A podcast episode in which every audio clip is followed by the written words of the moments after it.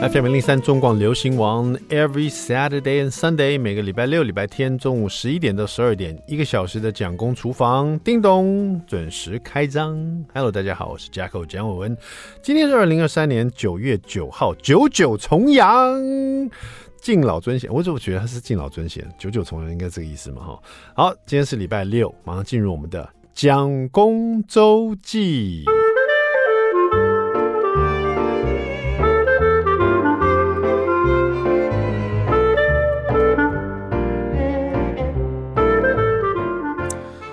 就因为哦，我有时候走路会觉得脚底会很痛，我就发现我脚底常常长出一些，人家说鸡眼是不是？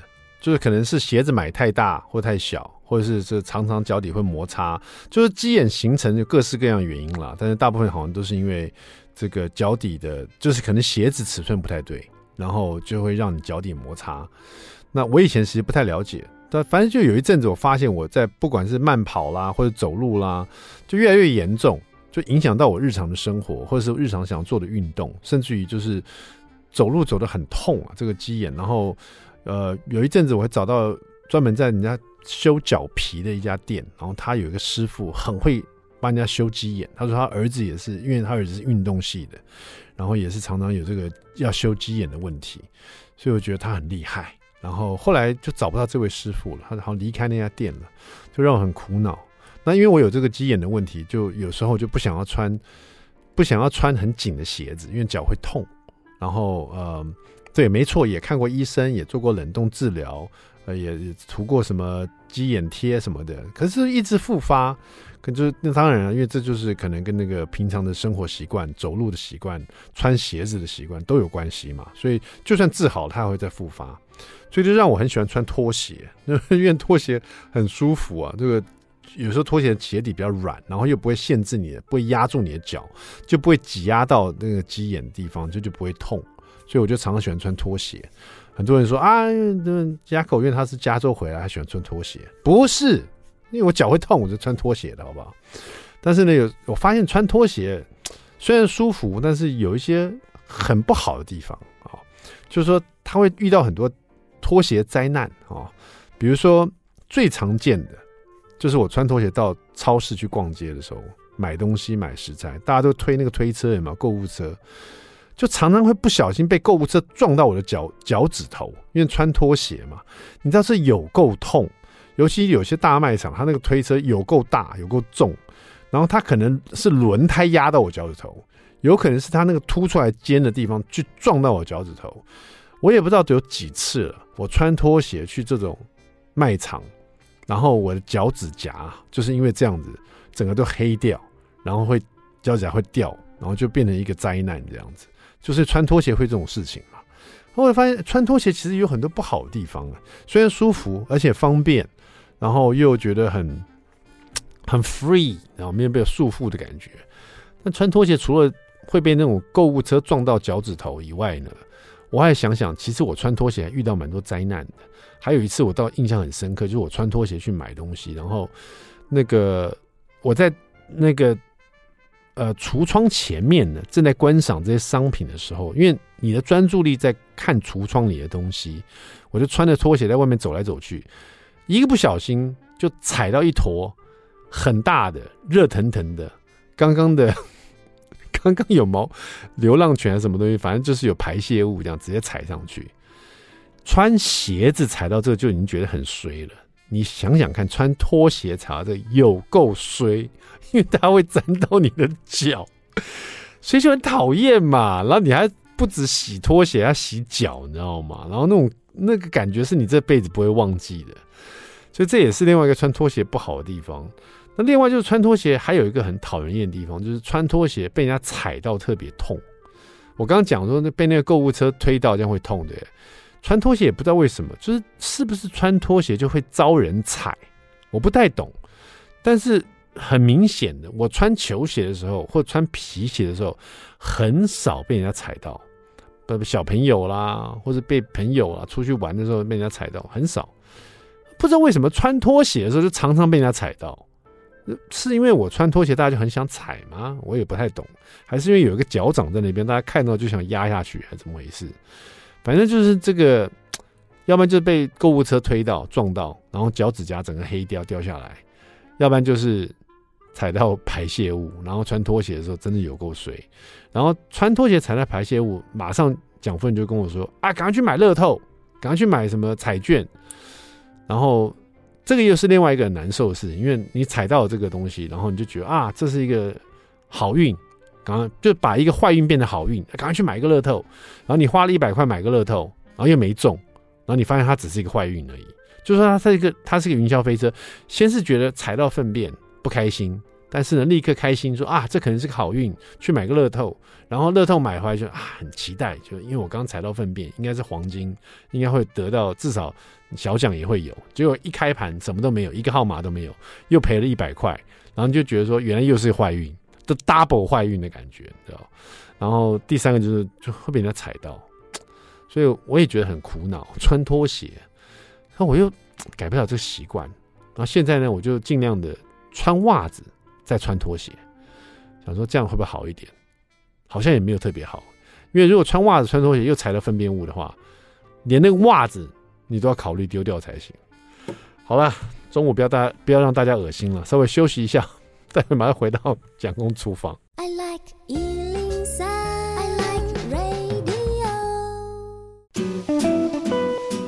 FM 零三中广流行网蒋公厨房，我 back，我是 Jacko 蒋伟文。第二段第一个单元，蒋公来说菜。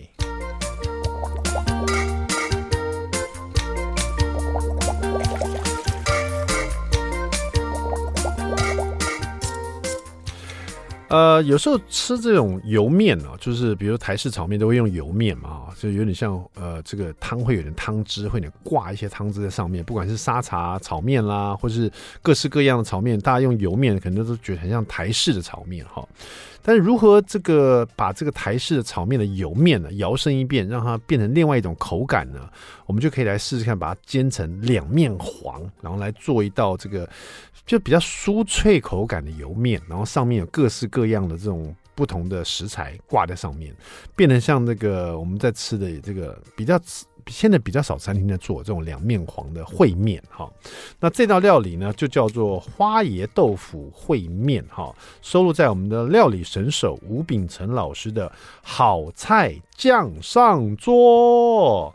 这个两面黄其实我从小就吃到大，为什么？因为我们以前在国外的时候，我爸爸曾经开过一家这个中式餐厅，那里面的师傅很很会做这种两面黄哈，就是他是广东师傅吧，他就是会把这个面啊，然后把它煎到两面，先把面稍微煮开，然后呢，呃，然后放到油锅里面煎，煎到两面都有点焦黄，然后比较酥脆的口感，就变硬硬的，像一个面饼样。然后拿出来铺底，然后再做一道各式各样的，比如叉烧肉啊，或者肉片啊，或者一些海鲜啊，呃，或者一些蔬菜，然后再做一点烩汁，这样，然后把这个东西淋在这个面上面，让这个面呢煎的香香的面去吸附这个汤汁，然后吃起来又脆又软嫩，然后又有汤汁，然后又各式各样的食材很好吃哈。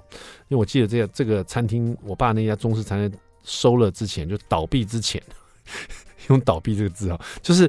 结束营业的时候，哈，我们最后一餐还吃的就是这个料理，啊，就觉得印象很深刻，哈。那这个料理呢，其实也可以用油面来做，哈。这个吴秉成师傅做的方法蛮特别，而且这里面的食材呢，也他加了豆腐，是我之前没有吃过的，因为这个豆腐其实很比较软 Q。那这整个食材吃起来就是它有各式各样的口感，哈。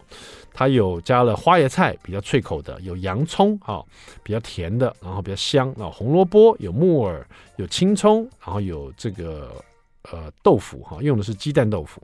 先把呃油面，哈，先把它用热水过一下水，哈，然后烫一下，然后呢，把这个油面放在这个热锅热的锅子里面，放两大匙的油啊，将油面铺平，把它两面煎到。酥香，然后把它起锅。但这边要特别注意，就是锅子你用大火加热以后，要煎这个油面的时候，把它转中火，不要很快的把这个油面煎到焦掉哈，要把它煎煎成形，然后把它煎的煎成一块饼这样了，两面都要焦黄这样子哈。所以你有时候可以晃动一下这锅子，让这个油面接触到这个热的锅子的每一面啊，这样会比较均匀一点哈。然后煎好这个油面，到煎到这个两面都酥黄的，都很香酥的感觉，把它起锅放放在盘子上面，先盛盘备用。然后呢，在同锅再放一点油，然后这边是用猪五花的这个肉丝哈，这有油脂，然后又有这个瘦肉，猪五花的肉丝哈，加上洋葱片、红萝卜片、木耳丝啊，就是还有蒜末跟葱段，所以你可以看出来有各式各样的颜色，葱段的绿啊，木耳的黑，红萝卜的红，洋葱的白，对不对？然后肉片啊，直接在里面炒香了，所以也很快，放进去直接炒，炒到它香了为止。然后食材都差不多熟，那因为很多蔬菜是可以生吃的，只是要肉要熟。然后这这边呢，再加入鸡高汤哈，那如果没有鸡高汤就加水哈，三百 CC，这边最好加热的。加进去以后呢，这个水立刻就滚在里面煮哈。这时候也可以把其他蔬菜立刻把它煮到熟哈。所以一开始炒那个猪肉片跟蔬各式各样蔬菜的时候，大概只要炒个一分钟左右就可以把这个滚水倒进去了，三百 CC 进去以后再把这个调味料。放进去哈，加一点乌醋，加点酱油哈，加一点这个糖。啊，如果说家里有这个 XO 干贝酱的话，这时候可以放个一大匙啊，因为这个是吴品成师傅他这边特别提到，可以用 XO 干贝酱放到这里面去哈，然后再加点白胡椒啊，在这里面再。快炒一下，让它收汁一下哈，然后最后呢，最后再加上鸡蛋豆腐丁啊，鸡蛋豆腐丁把它放进来，在这里面煮的时候，这里面还有水分哈，然后绿花椰菜哈放进来，直接上盖。焖煮一下，就是把这个绿花椰菜也焖到熟。但你可以知道，这个焖大概焖 maybe 三四十五秒到五十秒左右啊。那花椰菜可能就是已经快要熟透了，就还是很脆。你就开盖，然后开始再翻炒个两下，让底部的一些汤汁热的汤汁跟花椰菜再让那个花椰菜的花蕊可以吸吸一下这个汤汁，而且立刻让它再熟透一点哈。然后呢，打开锅盖以后，就像我刚刚说的，再拌炒两下，然后倒入这个太白粉、太白粉、太白粉水去勾芡一下哈。然后最后最后，这个台式的料理一定要来一点乌醋哈，让它去腻一下。然后来一点乌醋，然后淋一点香油，这时候就要起锅了哈。再把这所有的食材呢搭。加配它的这个勾芡的这个烩汁哦，一起淋到煎好的油面上去哈，让这个油面去吸，跟因为已经煎得很香酥、很脆口嘛，然后让这个油面去吸这个烩汁哦。所以这道料理这个花椰豆腐烩面上菜的时候呢，其实你的烩汁应该都已经被面吸干了哦，只有一点点了。然后这各式各样，因为为什么勾芡？因为这样子，你的食材上面不不管是豆腐啦、花椰菜啦、肉片啊、木耳啊，它才可以挂一些汤汁，不会完全被这个面全部都吸干，那它才会有味道。但是你吃的时候呢，这个面条呢，因为它是油面煎的，所以有吸汤汁的地方呢，你吃的时候是是比较软一点，咬进去会有汤汁，然后。另外呢，在外围的这个煎的很香酥的油面，又是另外一种口感，是咔叽咔叽的哈，所以就是很享受，很有乐趣。然后这里面的食材呢，各式各样，你看豆腐，豆腐吃起来又是比较软 Q 的。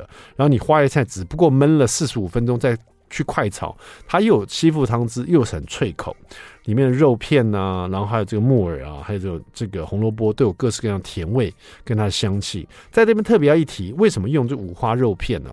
五花肉丝是因为这样就不需要勾芡，因为你后面还勾，不需要腌它勾芡。如果说你用的是呃，比如说后腿肉丝比较干柴的，或者你用的是火锅肉片，然后是。比较没有带油花的，那这可能稍微一开始腌制的时候就要加一点蛋汁，加一点点酱油，然后再加一点太白粉水去把它抓腌一下，这样在里面炒的时候它才不会太干。那这边呢，这个五品的师傅就特别用到了五花肉丝，本身就不会容易干柴，最后这个汤汁又。勾芡成烩汁，所以吃起来呢就不会干柴的感觉。这都有各式各样巧思在这里面哈。在家里呢试试看吴秉成神手师傅的这一这一道花椰豆腐烩面啦。谢谢我们的吴秉成老师。休息一下，马上回到蒋公厨房。I like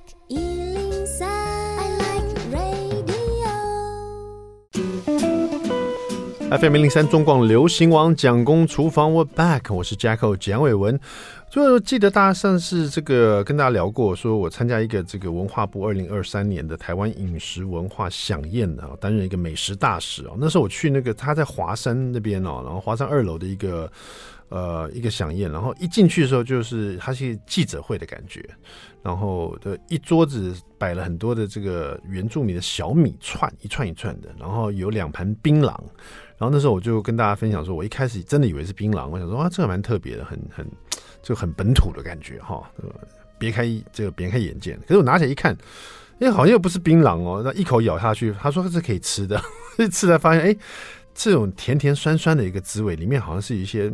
水果泥还是什么东西哈，然后就很特殊。那这个叶子也是可以嚼的，那就觉得这个呃迎宾礼哦，真的很特殊。为什么？因为大家去参加这个响宴的各路的人马，其实各乡不认识，一开始大家就也没有那么热络。可是吃了这个迎宾礼以后，就是这个 看起来是个槟榔，可是不是槟榔的。大家吃了以后呢，大家都产生一个话题：这是什么？怎么那么有趣？每个人都是觉得这个主厨很厉害，所以因为大家就跟我们，就是里面的人跟我们推荐说，这是主厨呢他的一个巧手哈，一个巧思，把这个做成一个大家可以吃的东西。然后因为这个迎宾的这个开胃小菜，每个人都开始热络起来，就是互相讨论这个事情，有关槟榔。有关这个主厨，有关现在这个活动哈，就突然之间从陌生变得大家呃，突然就有有了开一个 ice breaker 的感觉哈。今天我们就欢迎这个很厉害的主厨哈，郭廷伟主厨，主厨你好，Hello，大家好，对不对？这个就是开胃菜嘛，对，这是让大家打打破大家这个话题，突然之间大家话匣就打开来了，这个真的非常巧妙。当时那个他后来我们吃到这个饗宴呢。都各式各样跟原住民有关的，或者跟我们台湾本土人有关的一些意象也好，食材也好，或者味道也好。那一次这个文化响应，他们请你们去的时候，因为你是代表 Ambers 这家餐厅嘛，于静这家餐厅的主厨哈，也是创办人哈，去的时候，当时他是有给你一个方向吗？呃，当时其实整个活动定义的方向是希望把台湾岛内的各族群都做表现啦，就是客比较大的，我们就知道客家啦、闽南啦、原住民啦，哈、嗯。那其实我们也发现，就我自己的实务经验里面也发现，其实台湾岛很小，所以呃，不管各族群来的先后，然后其实在现在它都有很好的融合，嗯。那槟榔就是一个我自己觉得很有代表性的，因为它不管在闽南、客家、原住民文化里面，都其实都一直蛮重要的。那当然，它不是我们日常饮食，甚至大家觉得它有点不好。嗯，那说明一下，不好是因为加了石灰来，哦，大家会觉得好像会有口腔癌的这个疑虑，对不对？对对对，润滑。那其实，在传统来讲，它槟榔本身就是个果实嘛。嗯。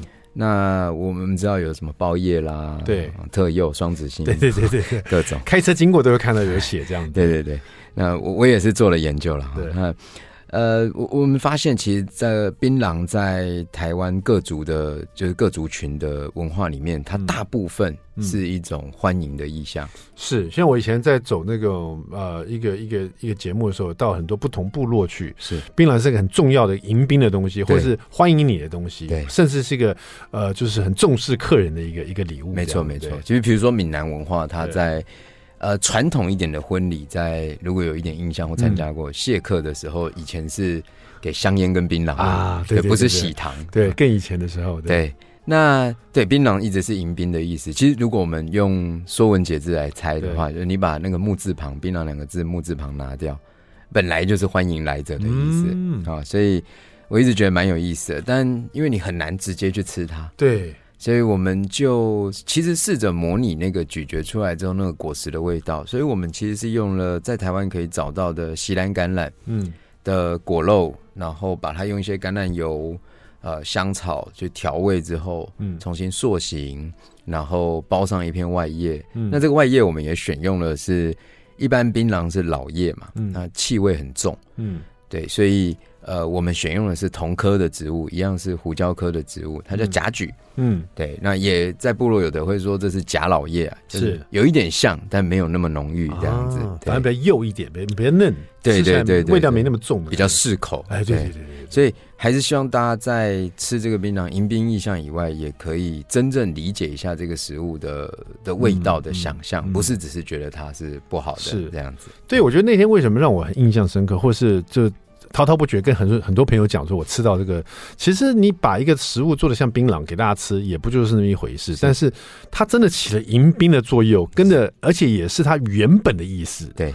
这个槟榔这个食物原本，它就算不是做成像这个意象，它原本就是迎宾，没错，重视客人的感觉。就真的你把它做成一个可以吃的另外一种它的模样，然后吃进去虽然不是槟榔，可是它也达到那个效果。对，我就觉得哇，太绝妙了。很有趣。后来当天那一天吃的各式各样的料理也真的是很绝妙，就感觉从来没吃过。是，但是呢，又有那个熟悉的味道。对，哦，我觉得在台湾，所以所以我们好像对族群之间都还是始终有一些些。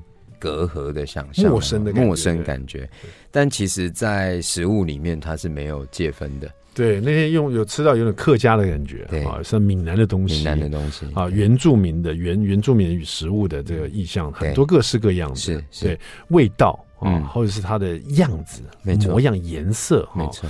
比如说有一道我到现在觉得很特别，很像板条。啊，是是是，那就吃进去不是板条。它这个是一条一条板条，它却是呃，它像套条鱿鱼。对对，我们用呃，当时是小卷产季，所以我们用小卷来制浆，做成呃像鱼浆这样子后，是重新把它做成板，但还是要加一些米来帮助它凝结啦。是，所以我们还是一样用了就是制板用的这个再来米来制作，嗯、所以把它混合在一起之后，鲜味其实是比较高的。对对对，然后我们吃板条有时候期待的就是有一点鲜感嘛，嗯、对。所以那天呢，看到那一道料理，又吃到口中，觉得哇，好绝妙哦！就像我一开始的那一颗槟榔一样，哦，都有这种感觉。是讲到这边，那天其实这个响宴呢，真的蛮别开生宴的。然后又遇到主厨，然后我了解这个主厨，发现你们 Ambers 这家餐厅又是这个米其林绿星的得主哈。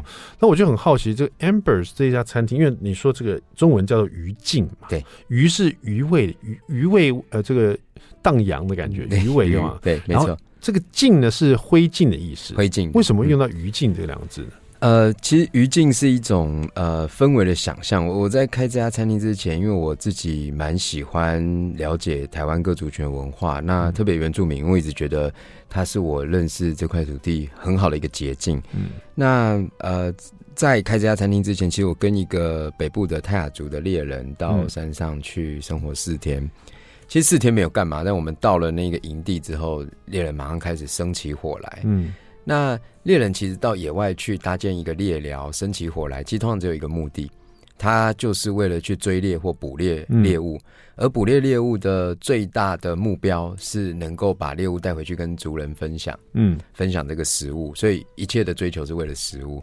但因为他可能在传统了哈，就是他要去追比较大型的动物的时候，可能要花很多的时间去追踪它，所以他必须建立一个临时的居所，我们称之为猎寮。它是有点像你人跟自然之间的一个枢纽的的建立。那猎寮的中心一定会生一堆火，因为如果有雨遮的话，中心比较高，火才不会烧到。嗯那这堆火是不熄灭的，嗯，但它不不能呃，像是我们去露营一样，它一直是引火的状态，是所以引火跟呃这一个篝火是不太一样的。嗯、那篝火它其实是常保的一个状态，是覆盖了一点灰烬，嗯，因为火退掉了嘛，是，但底下的温度是很持平、很稳定的，嗯，我如果我现在要煮饭了，我要烧一个水。我只要加一点枝条，它就会有火焰哦。那反反复复，它一直维持它。是。那我一直觉得那一个状态是料理真正的状态。嗯、当然，这个国外有一个作者 Michael Pollan，他也有写过这句话，嗯、就是真正煮熟食物的是余烬，而不是烈焰哦。因为我们不如果烤肉，大家知道你不能一直对着火，没错，会苦掉嘛。对对对。所以一个持平而稳定的火力，我觉得它投射在我开这家餐厅的时候，那个心态是比较一致的。嗯，它是一种。呃，沉稳的料理状态，然后我觉得也是一种谦虚的状态，有一点灰烬的覆盖。嗯，可是你你在这之中添加一点点柴火，它就持续不断的热情，是它是更稳定、更持平的。那对我来讲，那一个中心也很符合猎人的行为，一个餐厅。因为我们刚刚说了，猎人他为了呃这个篝火堆，然后为了搭建这个猎寮，他其实是为了食物。嗯、那呃追寻食物也是为了与族人分享，其实跟一家餐厅的功能是一模一样的。嗯，你现在听到的声音是我们这个呃米其林绿星的 Ambers 啊，于静这家餐厅的主厨郭廷伟，也是二零二三年的这个文化部的的这个饗宴的主厨哈，也是我当天我吃到非常惊艳的一位主厨。今天请到到我们蒋公厨房来，今天听到他这个非常有这文化底蕴的感觉的一个声音哦，跟他对食物的一些透视。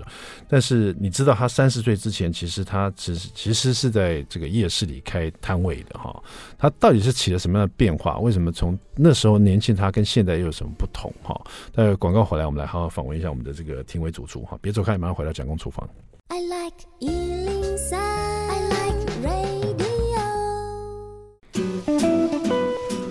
FM 零零三中广流行网蒋公厨房，我们回来了。今天我们厨房里访问到是这个 Ambers 啊，于静啊，这个得到米其林绿星的这个餐厅呢、主厨郭廷伟啊，他也是二零二三年文化部的这个呃响宴呢、美食响宴的主厨啊。那他也曾经在士林的这个夜市里摆摊啊，是三十岁之前呢。但我刚刚听你说，你其实结婚的很早啊，你摆摊的时候是跟老婆一起摆摊的。对啊，就从女朋友到老婆。是，怎么从一个摊贩哈，就是在士林夜市摆摊？你当时卖的是什么呢？我当时卖的是呃炸物，就是比较日本一点、日式一点，就是在大阪地区很多那个街边小吃都会卖的，他们讲库西亚给就串炸。一串一串这样子用炸的，对，是，所以你其实都是一直在餐饮业嘛，对不对？因为你是本科系的，我是本科系的，一直都在餐饮业，但就什么都做，就是、嗯、对。那当时为什么会选择？因为因为你的人感觉很日式了，啊、甚至于你如果不讲话，我也以为你是日本人，是就是可能日本的男子团体啊，出来这个退休了以后呢，在在做餐饮这样子，退休，就是感觉，因为你现在其实也呃，你说你二十几，应该说二十几就结婚的吧，对不对？对对对对，现在已经走过了三十岁之前，到现在开了餐厅了，是。对，又又这个得了这么多那么好的荣耀啊，所以说我就说这些经验累积在你的整个的人的感觉上啊，所以我才说感觉是男子团体退休的感觉，很沧桑，也不是沧桑，因为你的你的胡胡须也有了一些白色的胡须了，现在 对不对哈？这给人感觉是比较年呃年纪跟经验的感觉哈。但是三十岁之前你在做这个适龄摊贩，跟老婆在做的时候，为什么选择这个串烧日式串烧？因为你感觉是没没错，很像日本的风格。可是为什么你会做那个不做其他的？不是不是不做猪血糕呢？不做这个关东煮呢？或者不做这个关东煮？还真的做过，再更年轻一点。是是是。其实其实呃，当时我我觉得嗯、呃，在在台湾，他我我们一直以来对日本的文化是接受度比较高的嘛，饮、嗯、食尤其是啦哈。那呃，确实早期有一些机会，然后接触日式文化比较多，所以但都比较街头啦，也不知道说真的料理这样的程度。那呃，去做那个小摊子的时候，其实是已经经历过一大段餐饮的经验了，其实是有一点。不是那么想要继续做餐饮的，嗯，但是你好像只会这个，所以你就又去找了一个，坦白说是觉得比较好理想的商业模式，比较对应这个市场的状态。嗯，哎，好像没有人做这件事情，嗯，有一点不一样。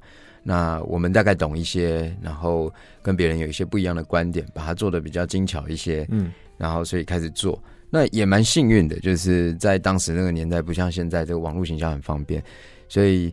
呃，很幸运的，因为我们开始做大概没有半年左右吧，就有像是电视台这样的媒体采访，嗯，所以就带来了一些生意流量。是，那我们还是把东西认真做好，认真做好，你生意才会持续嘛。对，对，所以也也就这样做了两三年。对，那个路边摊，嗯，但是路边摊真是太辛苦了。是，对。后来我知道你就是开了一个小店嘛，对，对对，我们就把仓库。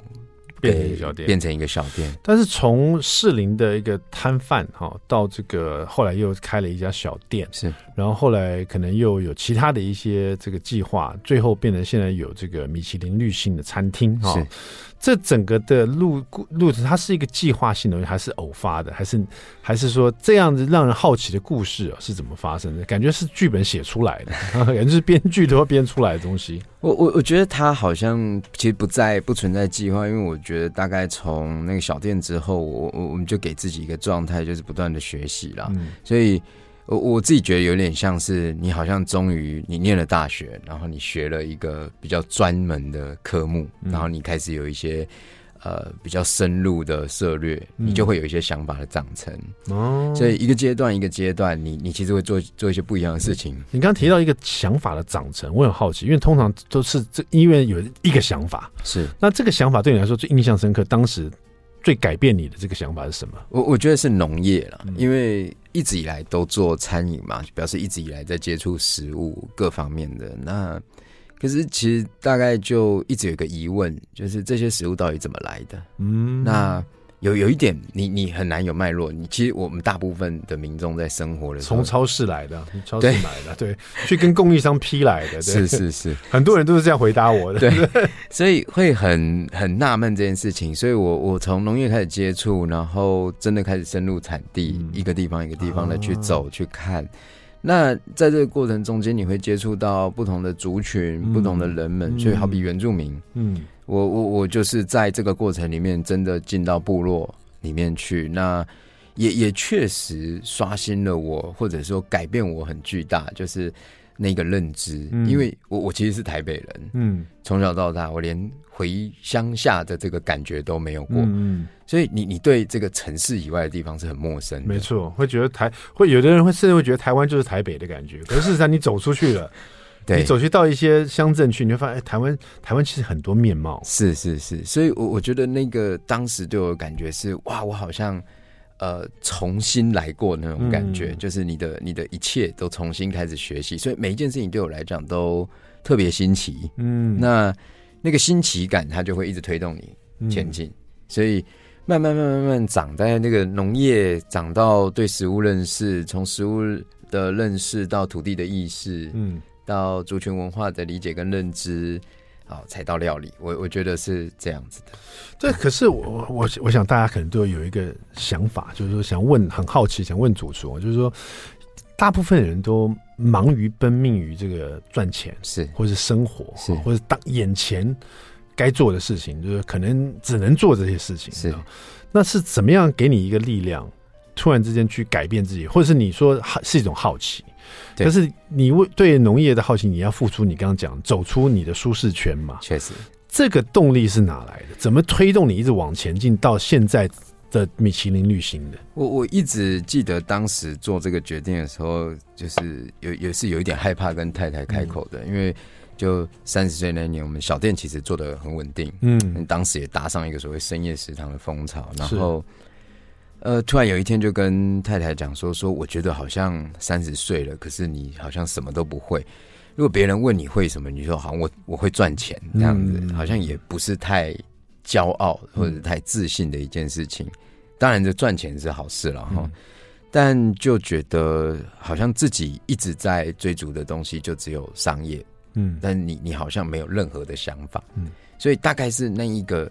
很冲突的那一个，有有一点起心动念了，就觉得好像，嗯，我我我不想要我这辈子好像没一个擅长，嗯，就大家说，哎、欸，你做吃的，你很会做吃的，其实也也不复杂，嗯，那你想些什么？好像也没有，我没有，我就想着钱，这样子讲起来，好像自己都觉得有点难为情这样子，嗯、所以真的大概就是那个一一个转念，嗯，然后想说不知道，我当时跟太太是这样讲，我说。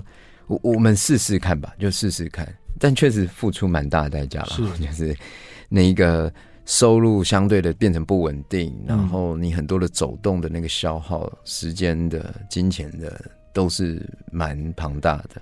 对，你怎么说服你太太？我很好奇，因为大部分啊，要说服另一半，就比如说要去，对不对？去做这件事情，他总要有一个代价嘛。他这他有这个代价，他要有一个价值嘛。对，是是是怎么说服他说我要去？我哎、欸，我这个基础，这个赚钱做的不错了，可是我还想去探索这个东西，而且可是我不知道我要探索什么。对，其实我不确定，但是我要花这个时间去探索。我怎么去说服另外一半？我们待会回来问一下。哎、欸，这个是我现在最好奇的，怎么去说服另外一半？我我学会这个的话，我回去好好说服我老婆，我就可以做到任何我想做的事情了。回来问一下我们主厨，别走开，马上回来。I like